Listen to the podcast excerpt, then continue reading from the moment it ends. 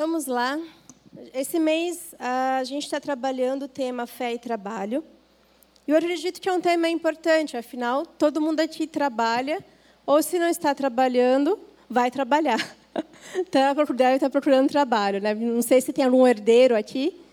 Se tem herdeiro, está tudo certo e não precisa se preocupar com isso. Acho que não é o caso, que eu conheço aqui da maioria.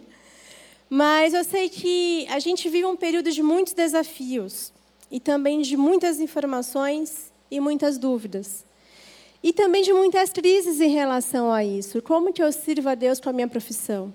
É, na semana passada, nós falamos um pouco sobre a história de Ruth, Noemi e Boaz, e como que Deus usou situações do cotidiano, um trabalho tão simples como pegar espigas de milho, para poder ali operar sua missão, sua obra de redenção. Que a gente vê Deus operando no simples, né? Muitas vezes, se a gente fosse imaginar Deus hoje como se ele fosse exercer alguma profissão, talvez nós pensaríamos nele como um grande estadista, um grande governante, o presidente de uma empresa.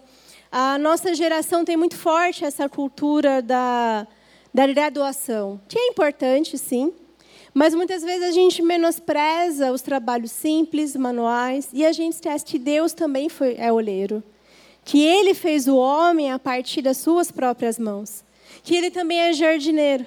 Que Ele também formou um jardim. Ele não colocou o homem numa selva de pedras, Ele colocou num jardim. Ele também exerceu o trabalho manual. Da mesma forma que nós vemos trabalhos que aparentemente aos nossos olhos são maiores, para Deus não há essa diferença, há justamente o propósito e a missão dele. E eu gostaria que a gente já deixasse a Bíblia aberta no livro de Esther. Hoje nós vamos trabalhar em cima desse livro.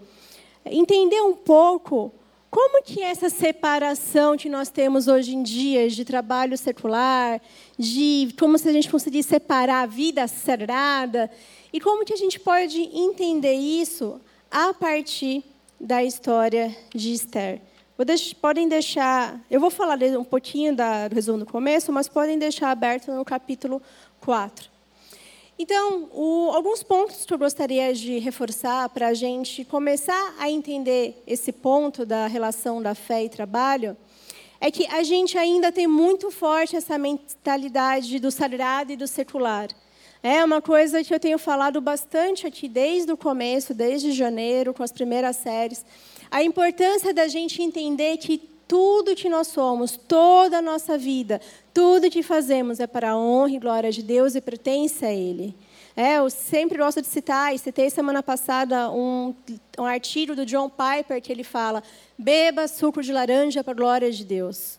Seja fazendo algo simples, seja fazendo algo mais notório, faça para a glória de Deus. Mesmo que os homens não estejam vendo, Deus está vendo, está vendo a nossa motivação.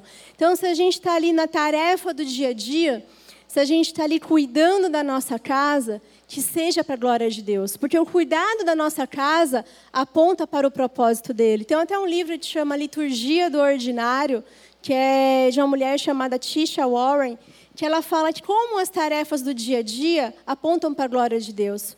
Como a limpeza diária da casa que a gente faz, e muitas vezes nós não gostamos, agradecemos porque criaram a máquina de lavar, criaram uns robozinhos que aspiram, para quem tem, eu gostaria muito de ter, para facilitar a vida, que faz lá a limpeza, né? a Alexa, que vai ser um dos, do, dos prêmios. É, mas o que, que essa limpeza diária da casa está apontando? Ela também aponta para a limpeza diária que nós passamos por Deus. Então a gente tem essa beleza, essa graça de Deus nas pequenas tarefas. O fato da gente não observar, não olhar para isso, não quer dizer que não exista. É a gente que precisa aprender a olhar para aquilo que Deus faz de uma maneira mais ampla. E quando a gente vai agora aqui para o contexto, para a história de Esther, eu gosto muito dessa história.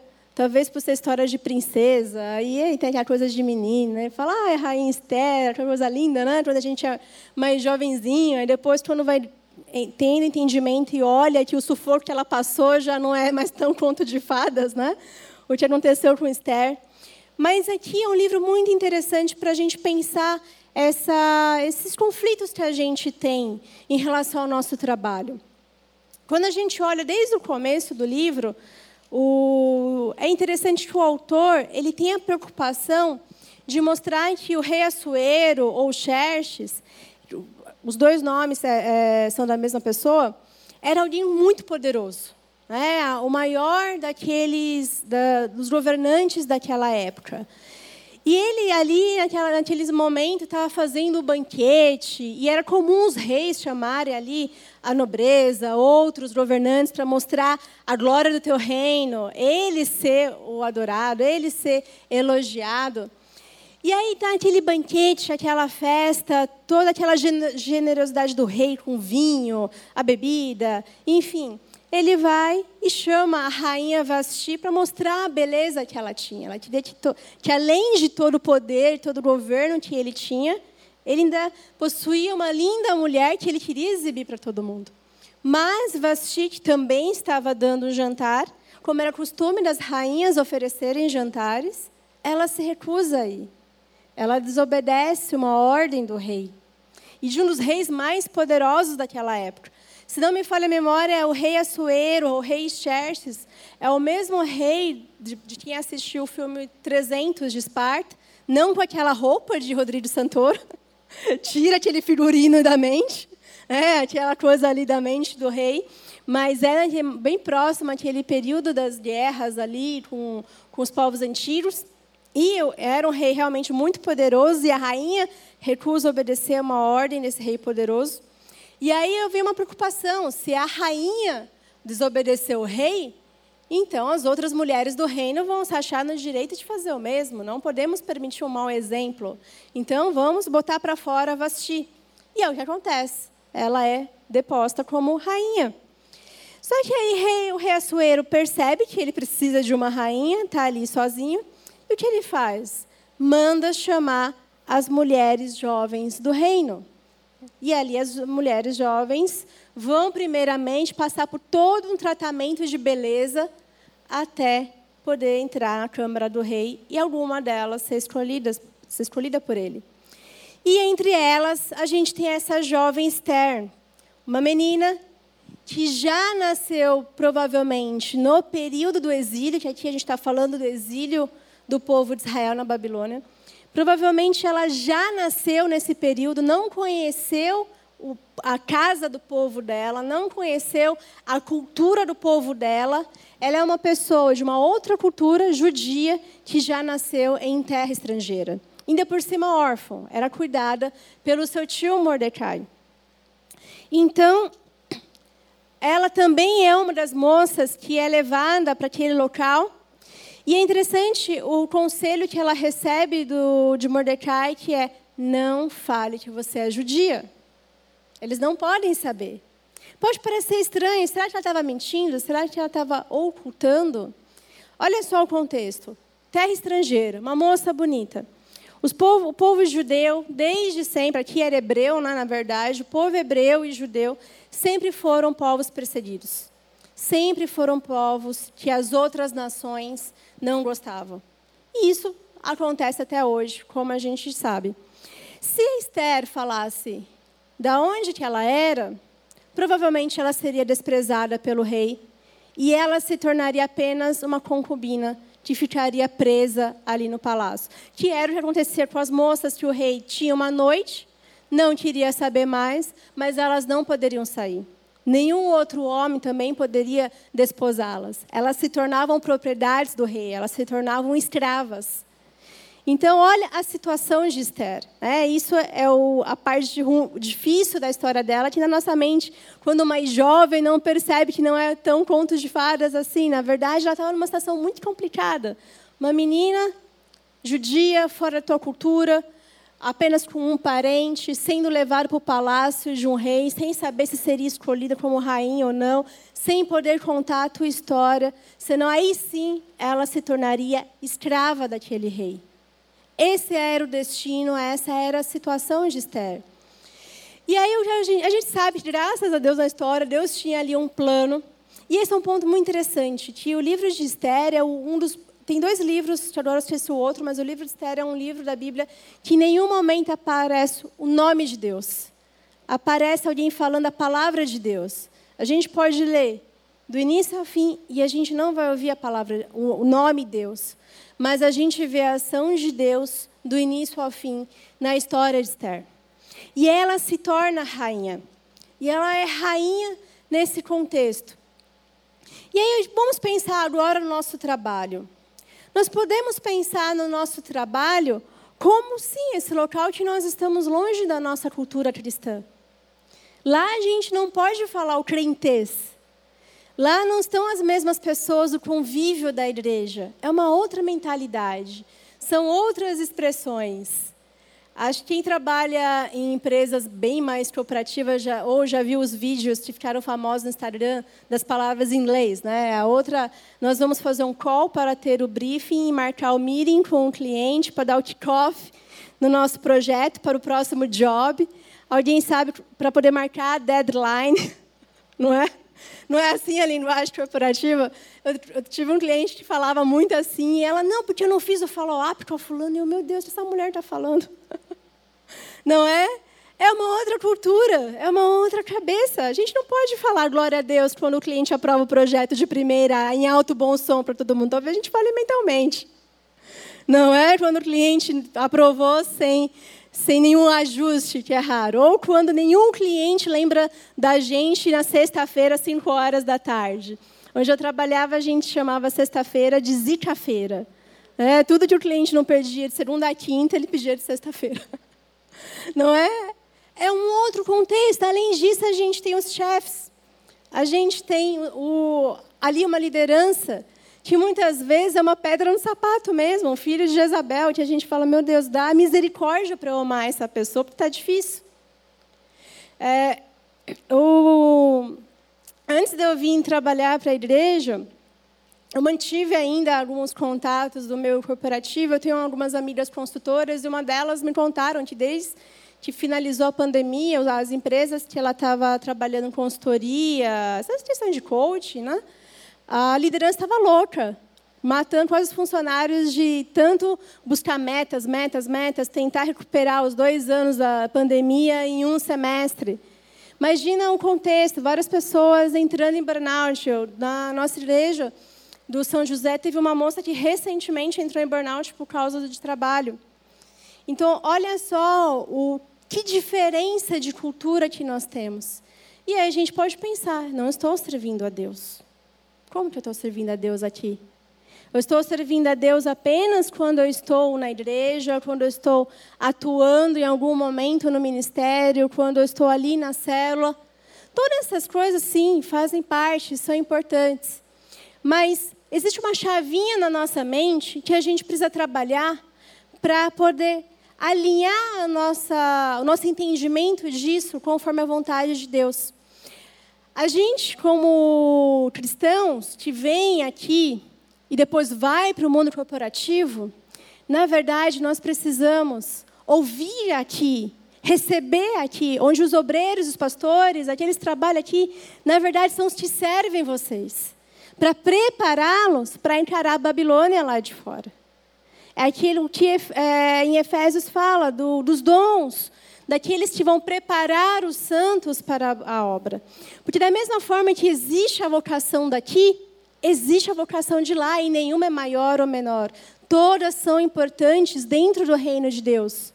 Mesmo que a gente ache que em algum momento nosso trabalho não é tão digno, porque eu não posso abrir a Bíblia no meio da minha mesa e orar ali, mas aqui na igreja eu posso, há outras maneiras da gente olhar o nosso trabalho e falar: eu posso servir a Deus com a ética cristã, agindo com integridade, não mentindo, respeitando as pessoas, agindo de forma correta. Se é líder, respeitando os seus liderados, não arrancando o couro deles. Mas a gente tem. É, e deve ter esse entendimento de que Não existe essa questão de eu estou apenas fazendo coisas espirituais quando eu estou na igreja, quando eu estou orando, quando eu estou na vigília, tudo isso faz parte, tem o seu espaço.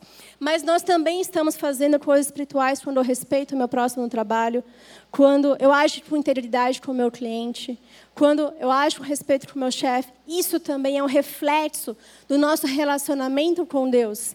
E com isso nós estamos fazendo parte do propósito de Deus de estabelecer ordem ao caos. Quando a gente falou aqui antes sobre a questão da queda, do, das consequências do pecado, e que Deus está restaurando toda a humanidade, toda a natureza, trazendo a ordem, as nossas profissões, quando elas estão trazendo a ordem, seja qual área, seja o que for, elas estão servindo o propósito de Deus. E quando nós fazemos parte disso, pode ser mandar um e-mail, tirar uma cópia de algum documento, trabalhar em arquivo, trabalhar em área de contabilidade, financeira, coisas que, no momento, pode ser que não pareçam grandiosas aos nossos olhos, mas elas estão estabelecendo a ordem, elas estão contribuindo. Nós estamos fazendo parte da missão de Deus. Então, quando a gente vê aqui no livro de Esther, a gente pode perceber que há esses dois aspectos, do espiritual e do prático quando a gente olha para o que vai acontecer na sequência. Quando a gente vê o, o decorrer da história, a gente sabe que existia ali um homem que não gostava de Mordecai, que era Amã, e por Mordecai se recusar a se dobrar a ele, de se curvar a ele, ele vai lá e tenta perseguir Mordecai, e ao descobrir que ele é judeu, ele convence o rei a lançar um decreto para perseguir os judeus. E aí é quando Mordecai vai falar com Esther. Vamos ver aqui o verso.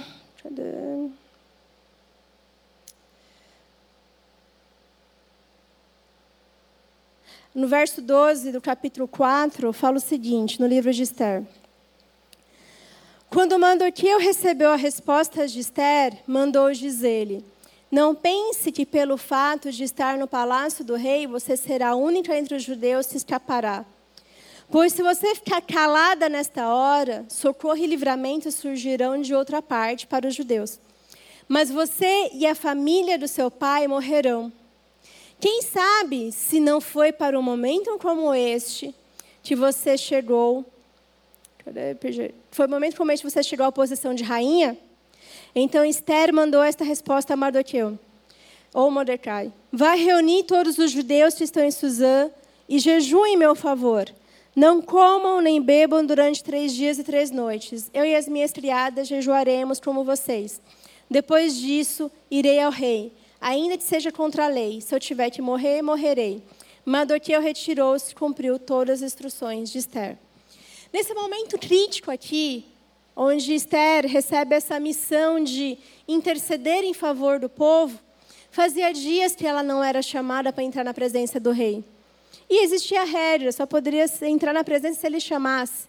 Se ela entrasse sem ele chamar, ele teria de estender o cetro como sinal de misericórdia, do contrário, ela morreria. Então era a vida dela que estava em risco aqui. Só que, se ela se arriscasse diante do rei, Pode ser, tinha a possibilidade dele estender o cetro. Mas se ela recusasse de cumprir a missão dela, é o que Mordecai falou. Ela não estaria livre. Para outros poderia surgir o socorro, mas ela não, porque ela se recusou a fazer a vontade de Deus. E aí ela tem a primeira atitude, a atitude de alguém que tinha um temor a Deus, de jejuar e orar por três dias. Aqui é importante, nós devemos sim orar e jejuar por aquilo que Deus colocou diante de nós, pelo nosso trabalho. E não é só também quando é situação difícil. Muitas vezes a gente só lembra do jejum e da oração quando está difícil. Mas é, quando está calmo também nós devemos fazer isso. Nós devemos ter a sensibilidade da vontade de Deus em relação ao que nós estamos fazendo.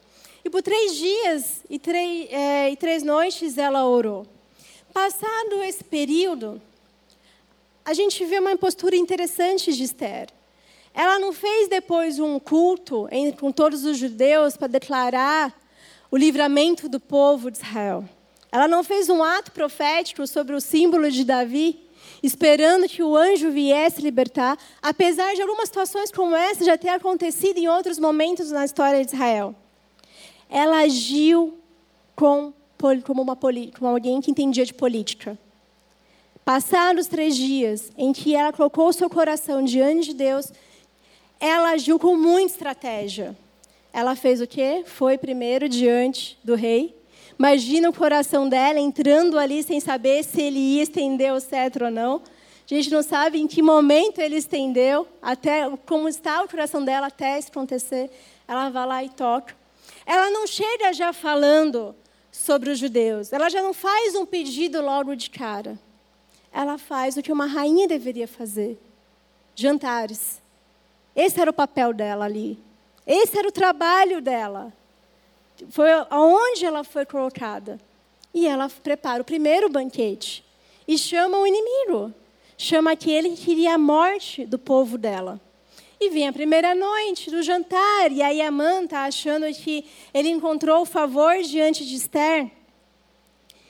Só que ela ainda demora um pouco. Não é no primeiro momento, não é na primeira noite em que ela fala ali para o rei o que está acontecendo.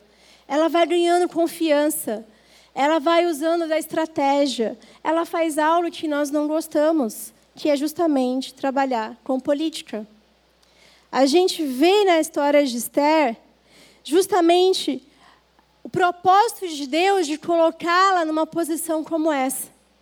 Em que muito, por muito tempo nós cristãos estamos rejeitando, é entender o que?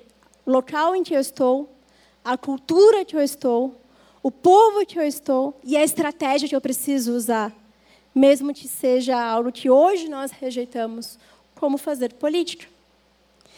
E é muito interessante a gente entender por que, que nós, cristãos, deixamos de ter esse diálogo com a cultura, deixamos de olhar para a sociedade como um, um objetivo de Deus de redenção também.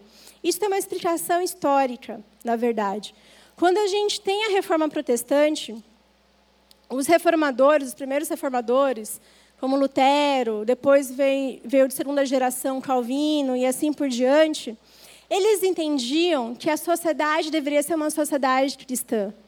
Quando a gente fala que os reformadores separaram igreja e Estado, a gente às vezes hoje acha que é a igreja fechadinha no seu clube e o Estado ali e a sociedade do outro lado. Na verdade, não é isso, foi em sentido de governo. Como no período da Idade Média, a Igreja Católica mandava nos reis, os reis mandavam quase na Igreja Católica, dependendo de quem era o governante, eles, os reformadores olharam e falaram: Isso é ruim. A igreja se vira com o governo dela e o Estado se vira com o governo dele. Mas nós vamos trabalhar em conjunto pelo bem comum da sociedade. A igreja não vai interferir no governo, mas ela vai apontar se tiver corrupção. É um dever moral da igreja observar se o governante está governando corretamente, senão ela vai denunciar o pecado do governante, mas o governante vai ter liberdade para ouvir ou não. E nós vamos trabalhar o quê? Cultura, educação, família, trabalho, para que a sociedade seja cristã. E nós temos países que foram formados assim, como a Suíça, como a Inglaterra, são nações protestantes que têm uma cultura protestante que, é, mesmo hoje, com a secularização, para quem conhece a cultura, ou já pôde um desses países, vê a influência do cristianismo ali na base. Quando a gente vai avançando na história, e aí chega no século XX, que a gente vai ter todo o movimento dos, das missões norte-americanas, vai ter uma mudança de entendimento. O que, que os, os americanos, os missionários vão entender? Não, agora a gente não tem que olhar tanto assim para a sociedade, porque Jesus está voltando, Jesus está às portas, então vamos ganhar almas. E aí vem um trabalho missionário muito forte. E que foi importante, sim. É, isso é só para a gente entender historicamente. Ainda mais pastor Almeida está aqui, que é de missões. Se eu falar uma besteira, eu vou apanhar depois. Mas o que eu quero dizer é a, gente, eh, a igreja parou de olhar para a sociedade e começou, vamos ganhar almas, vamos ganhar almas, vamos ganhar almas. O que importa é eu fazer o apelo, a pessoa vem, aceita Jesus e está tudo certo. E não houve um olhar tão crítico naquela época das cruzadas. A gente vai ter o Billy Graham, a gente vai ter pessoas importantes, sim, é, nesse período. Mas não houve aquele cuidado com o discipulado. Só depois, com o tempo, que foram percebendo, calma aí, as pessoas estão ganhando alma, mas essas almas não estão tendo transformação na mente. E tem até um autor, que eu não lembro o nome dele, que fala: não adianta eu ganhar a alma e não ganhar a mente. Porque se eu perder a mente, eu não ganhei nada, na verdade. Porque eu preciso transformar aqui. Transformar a vossa mente pela renovação da mente de Cristo. Então, quando a gente vê esse movimento, que foi do século XX, a gente ouvia muito, não, a cultura já é do diabo, a política é do diabo, música é do, de lá de fora é do diabo, tudo é do diabo. O que importa é ganhar almas e o que está acontecendo dentro da igreja. A gente se descolou totalmente da sociedade, totalmente do que estava acontecendo. E o que aconteceu com a cultura, com a educação, com todas as coisas? Foi piorando. Foi piorando cada vez mais. E no caso dos Estados Unidos, que é onde isso aconteceu primeiro, eles só se tocaram disso na década de 80. A gente está percebendo agora. E por que está todo esse caos? Porque Jesus ainda não voltou. E a gente está nessa situação cultural, onde no nosso trabalho, talvez nós estamos vendo acontecer algumas políticas que a gente olha e fala: isso não é cristão. De ver funcionários bons sendo mandados embora para cumprir uma política de cotas por causa do tal do ESG agora. E a gente olha e fala: isso não vem de Deus, isso está acontecendo. Nós nos descolamos. E não é uma, uma a gente tem que olhar para isso não como se só os reformadores tivessem certo, ou se só os evangelistas não tivessem certo. A gente deve conciliar os dois. A pregação, a busca pela salvação, sim, mas lembrar do discipulado, a transformação da mente e buscar, sim, através do nosso trabalho, através da cultura, através daquilo que nós fazemos, a restauração. Enxergar que a nossa profissão é também para glorificar a Deus, que é justamente o que a gente entende aqui na história de Esther. Quando a gente vê depois o que vai acontecer, depois de toda essa sabedoria que Esther exerce ali, de toda essa habilidade política que ela aplica para conseguir mostrar para o rei a injustiça que estava para acontecer, aí sim ela denuncia o plano de Amã. E ao rei perceber tudo isso e ver que a mulher que ele amava pertencia ao povo que ele tinha permitido o massacre, ele não poderia revogar. Porque naquela época, um decreto que tivesse o selo do rei era irrevogável. Nenhum rei poderia voltar atrás. Mas ele permite que os judeus lutem. Então, depois disso, os judeus vencem e toda a família de Amã é morta e os judeus obtêm a vitória. E aí a gente vai ter depois a festa do Purim, da festa dos presentes, que é o marco da história dos judeus, do livramento que Deus deu ali, num momento tão difícil. E aqui a gente vai pro, já para o ponto final, já concluindo, que quando a gente olha para a história de Esté, o espiritual e o ordinário do nosso dia a dia, do nosso trabalho, não estão separados. Aquilo que a gente considera sobrenatural de Deus não está descolado das nossas práticas diárias, que às vezes a gente acha que não estão glorificando a Deus. Ela orou, ela jejuou, mas ela agiu com estratégia. Ela cumpriu o papel dela como rainha. E Deus a abençoou. E aí, quando a gente fala de unir esses dois pensamentos, de não separar, a gente precisa lembrar daquilo que é de fato a mensagem desse livro. Que o que Esther fez não foi apenas um trabalho de rainha, mas foi de uma serva de Deus que estava apontando para o poder de redenção do único Deus digno de louvor, de honra e glória. O que ela fez já estava ali apontando para o sacrifício de Cristo, nosso Redentor. Quando nós atuamos da forma correta no nosso trabalho, quando nós buscamos essa ética cristã, nós estamos agindo, apontando para a redenção de Cristo, mostrando que existe sim um Deus ressurreto, que nós somos coerentes com a nossa pregação, que nós não somos um tipo de pessoa aqui dentro e um outro tipo de pessoa lá fora, mas que nós somos apenas servos do Senhor Jesus Cristo, discípulos do Senhor Jesus Cristo, aonde nós estivermos. Então, o que a gente precisa compreender para relacionar a fé e o trabalho é que não há essa divisão de e secular. Como cristãos, tudo é para a glória de Deus. Seja do pequeno, do simples ao grande. No caso de Ruth, nós vimos que era um trabalho simples como catar espigas, e foi aquilo que chamou a atenção de Boaz. E foi onde a gente viu a generosidade de Boaz. E Deus operou naquela simplicidade, daquela, daquele dilema de família. Aqui nós estamos vendo uma posição já de rainha, de governo, de política, e Deus usando todas essas situações para mostrar: existe um Salvador. Sou eu que salvo meu povo. Sou eu que vou prover a salvação. Porque a promessa que Deus fez em Gênesis 3,15, que o filho da mulher pisaria a cabeça da serpente, ele é fiel para cumprir. E ele já cumpriu e continua cumprindo. Então, o nosso trabalho é também parte da nossa vocação a Deus para apontar a Jesus Cristo. Então, que nós possamos sair daqui com isso em nossa mente. Que quando a gente voltar segunda-feira para as nossas atividades ordinárias, a gente pense: Deus, obrigado. Porque aqui no meu trabalho eu posso glorificar a Ti. Eu vejo o Senhor. Que, que eu possa, sim, ter a oportunidade de testemunhar, de poder orar por alguém, que isso também é válido. Mas que na minha atividade, seja qual for, seja arquivo, documento, tecnologia, jurídico, não sei qual é a área de cada um, mas que nessas atividades triviais do trabalho a gente olha e fala: obrigada, Senhor, porque através desse trabalho a ordem está sendo estabelecida, a tua missão está sendo cumprida. E por causa disso, o Senhor me chamou e eu tenho o privilégio de fazer parte dessa vocação. Então, vamos ficar em pé e orar e agradecer ao Senhor em relação a isso.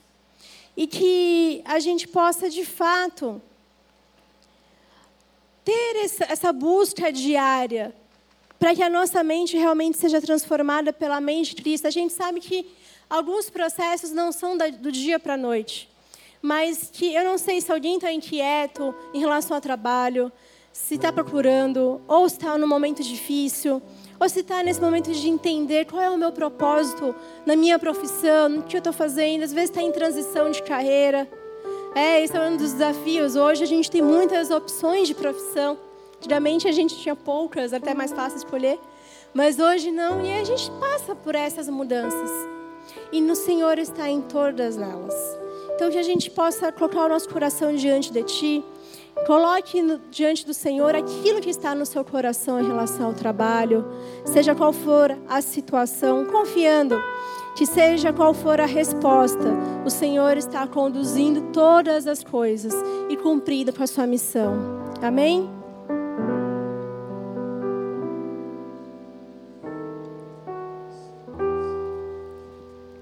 Pai, nós te agradecemos, Senhor, pela tua palavra. Obrigada, Deus, por nos ensinar através de tantas histórias registradas na Bíblia. Primeiramente, eu te agradeço justamente pela Bíblia, Senhor, pela palavra revelada a nós. Porque sem ela, nós não conheceríamos a Ti, Pai. Sem a palavra, nós não saberíamos quem o Senhor é. Nós não saberíamos sobre o seu plano, sobre o seu propósito, sobre Jesus Cristo, sobre o Espírito Santo, sobre o papel da igreja, sobre o nosso papel neste mundo. Nós andaríamos errantes, buscando o sentido da vida sem saber onde encontrar, Pai. Mas, como disse Agostinho, o nosso coração anda inquieto até se refugiar em Ti. Quando nós encontramos o Senhor, o nosso coração se acalma e sabemos que o Senhor está cuidando de todas as coisas. E nessa noite nós oramos especificamente pelo trabalho, Pai. Eu oro pelo trabalho de cada um dos meus irmãos que estão aqui nessa noite. Senhor, por favor, nos ajude a entender que o nosso trabalho faz parte da nossa vocação. Que nós também somos chamados para servir em outros lugares, Pai, seja empresas, escritórios, consultórios, Pai, em fábricas, seja o que for. Nós somos chamados, Deus, para estabelecer a ordem que o Senhor prometeu lá atrás e nos chamou para fazer parte dessa missão tão maravilhosa. Nos ajuda, Senhor, a olhar o nosso trabalho como ferramenta para glorificar a Ti. Que a cada atividade executada, Senhor, nós possamos perguntar: é da Tua vontade? Isso aponta para a justiça de Deus? está ético o que nós estamos fazendo, que nós possamos buscar, Senhor, a estratégia também, a sabedoria para situações difíceis, para os dilemas ali. Eu peço, Senhor Santo Espírito, trabalhe em cada coração. Se algum dos meus irmãos estão passando por um momento desafiador, que não sabe o que fazer, eu peço ajude por meio da tua palavra, trazendo a instrução, trazendo entendimento, ajudando ter a estratégia correta para poder vencer essa situação, Senhor. Dê a clareza, dê o entendimento. Mostra, Senhor, a tua vontade, Pai. E eu também oro por aqueles que estão procurando emprego ou buscando uma transição, Senhor, buscando um propósito em relação à carreira, Deus. Guia, orienta, traga paz e tranquilidade ao coração. Ensina para cada um de nós, Pai, que tudo que nós fazemos é para glorificar a Ti, é a tua a finalidade última do homem é glorificar ao Senhor em todas as áreas da vida, Pai. Sejam os empresários que nós temos aqui, Pai, que eles possam liderar com integridade. Que eles possam liderar, Senhor, com amor e misericórdia, apontando para Ti, Senhor. Que isso seja aquilo que se torne mais claro para nós nesta noite. Que tudo que nós fazemos é para apontar para o Senhor Jesus Cristo, é para apontar para a salvação que o Senhor derramou sobre nós, para que nós possamos testemunhar a palavra poderosa que é o Evangelho, Senhor, que é as boas novas, que o Evangelho é o poder para a salvação do homem, Pai. Que nós sejamos esse instrumento aonde nós estivermos, Deus. Que cada um dos meus irmãos aqui saiba que está servindo a Ti aonde o Senhor colocou. Que a profissão deles é importante para Ti, Pai. E que nós possamos ter essa tranquilidade e confiar no Seu poder e na restauração do Senhor sobre todas as coisas, Pai. É isso que nós agradecemos e colocamos a nossa vida diante de Ti, Pai, no Teu altar, para que a Tua vontade se cumpra em nós e através de nós, Pai. Em nome do Senhor Jesus Cristo. Amém, amém e amém. Glórias ao Senhor, meus irmãos.